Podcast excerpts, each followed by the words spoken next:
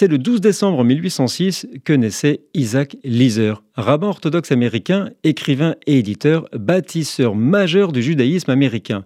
Fondateur de la presse juive d'Amérique, il a organisé des organisations sociales et éducatives. Il a publié la première traduction complète en anglais du livre de prière séfarade et la première traduction américaine de la Bible, un travail qui lui a pris 17 ans.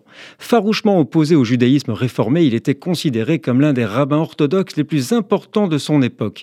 Isaac Lizer est considéré comme un précurseur par le judaïsme orthodoxe moderne et le judaïsme conservateur.